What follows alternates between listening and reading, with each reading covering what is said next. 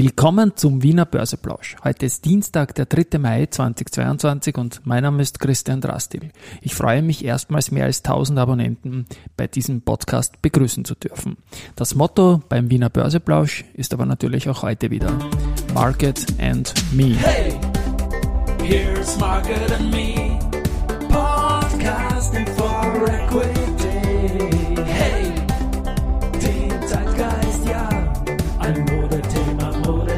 Ja, die Börse als Modethema und die Mai-Folgen des Wiener Börseplausch sind präsentiert von Wiener Berger und Palfinger. Gestern hat ja an der Wiener Börse die Barbecue-Ära, wie ich sage, also BBO Best Beat Offer-Ära begonnen.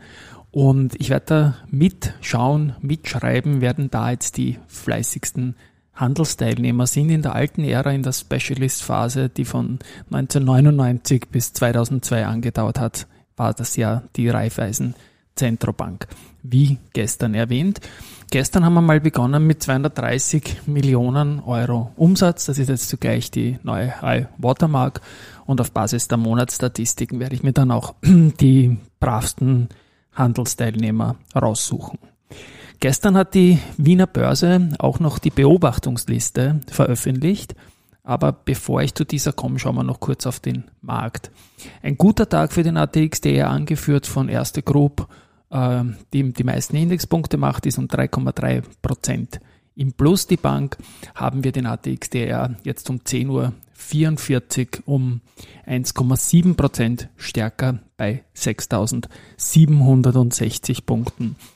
Das ist jetzt momentan so eine Range 6600 bis 6800, wo wir uns in den vergangenen Tagen immer wieder bewegen, vielleicht vergleichbar mit den 14.000 Punkten im DAX.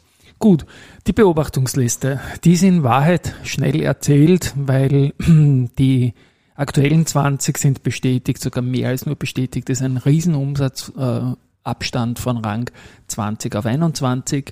Vielleicht interessant ist, dass die Pira Mobility, die ist jetzt im Prime Market und damit auch automatisch natürlich in der Beobachtungsliste drinnen, die wäre nach Market Cap schon in der Top 25, also in einem berechtigten Indexplatz, äh, aber bei den Umsätzen fehlt noch sehr, sehr viel. Und für NATX 5 ist es auch noch zu früh, aber die jüngsten Änderungen haben sich auch da bestätigt. Das heißt, da ist momentan kein größeres IPO vor dem Sommer. Ich hoffe, ich täusche mich da. Äh, in Reichweite scheint, wird die Spannung kommen über die Immobilienunternehmen. Da gibt es ja immer wieder sich zuspitzende, verändernde Situationen, die natürlich den Streubesitz reduzieren. Noch gestern ist die Nachricht gekommen, dass die SIMO und die CPI Property sich auf eine Einigung über die Übernahme der SIMO, und die schreiben das so, so beinhart, Übernahme der SIMO erzielt haben. Also jetzt geht es darum, dass das im Raum stehende äh, Angebot, das war ja nur angekündigt von 22 Euro Cum-Dividende auf 23,5 Cum-Dividende erhöht wird. Und dazu sagt äh, der Vorstand der SIMO, da CPI mit dieser spürbaren Erhöhung des Angebotspreises aus Sicht des Vorstands der SIMO den Aktionären nun eine faire Ausstiegsmöglichkeit einräumt, wird der Vorstand der ist immer den Aktionären empfehlen, für die Aufhebung des Höchststimmrechts zu stimmen. Und das braucht es natürlich davor. Verzeihung.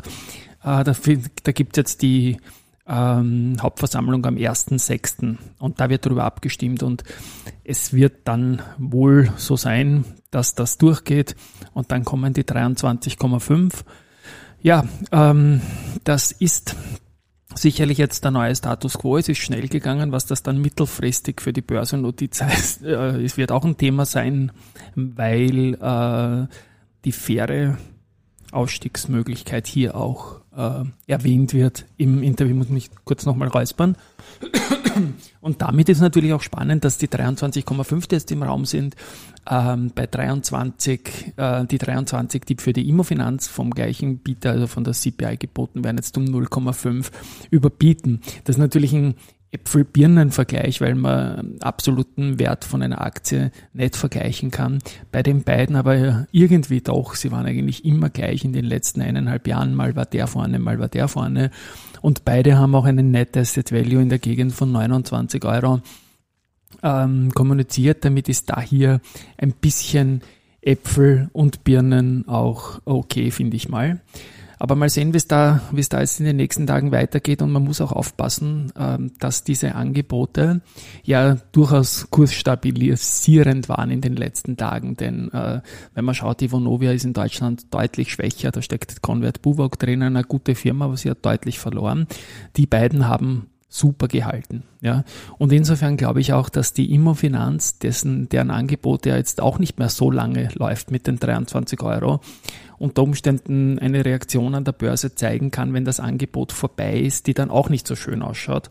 Insofern habe ich mich heute entschlossen für unsere Real Money Veranlagung, die sich jetzt im Wikifolio widerspiegelt, äh, die Immofinanzposition bei 22, glaube ich, 95 oder 94 zu geben, also ganz, ganz knapp unter dem Preis, ähm, der geboten wird. Aber was man hat, hat man einfach.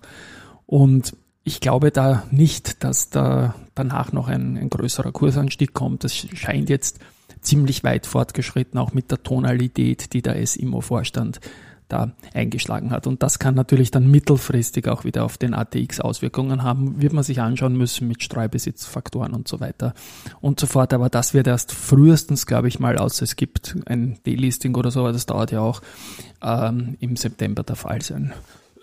Die CA Immo wiederum ist der dritte große Immobilienplayer im ATX und die machen was ganz was anderes. Die starten ein eigenes Aktienrückkaufprogramm und das machen sie auch nicht zum ersten Mal und diesmal kaufen sie eine Million Aktien und haben auch eine selbstbewusste Ausrichtung gesagt und okay, wir starten jetzt am 9. Mai und das Ganze dauert dann sechs Monate bis spätestens 9. November 2022. Und es geht um ein Prozent des Grundkapitals. Also auch da gibt's äh, einen großen Investor ja mit der Starwood, aber hier schaut's nicht nach, nach Delisting aus. Was wir heute noch haben, einen Andritz-Auftrag und zwar hat Andritz von der Manifattura Fontana äh, den Auftrag zur Lieferung einer Nadelfließlinie zur Produktion von Geotextilien in Romano del Seligno in Italien begonnen, bekommen. Und ja, das ist die zweite Linie, die Andritz dort in, im Zeitraum von nur drei Jahren liefern kann. Also dürfte die erste Linie wohl gepasst haben. Der Verbund hat die Batteriespeicher in der Warburgstadt äh, Eisenach, Wartburgstadt, sorry, Eisenach in Westthüringen äh, ready und der Betrieb kann aufgenommen werden. Und zwei weitere äh, Batteriespeicherprojekte in Bayern sind bereits in Bau. Finally noch Research. Äh, Warburg hat die Kaufempfehlung für POR bestätigt geben ein Kursziel von 21 auf 20 Euro runter und die Aktie steht ja bei circa 12. Und die Kaufempfehlung von Andritz lasst man auch. Dort geht man mit dem Kursziel von 54 auf 58 nach oben. Kepler Chevreux wiederum bleibt bei der OMV auf bei und erhöht das Kursziel von 62 auf 65 Euro. Also auch das sind Ziele, die deutlich über den aktuellen Kursen stehen. Ja, wir hören uns wieder morgen. Morgen werde ich auch die nächste Sportwoche Sonderfolge machen. Da freue ich mich auf den Alex Antonic, mit dem ich immer wieder geplaudert habe und auch immer wieder über die Börse. Morgen werden wir, glaube ich, die Börse hinten anlassen, dass wir diese Geschichte, die eh im gleichen Podcast stattfindet, halt äh, doch das eine Börse, das andere Sport lassen. Und natürlich gibt es auch den regulären Betrieb des Wiener Börse Plausch. Auch morgen wieder.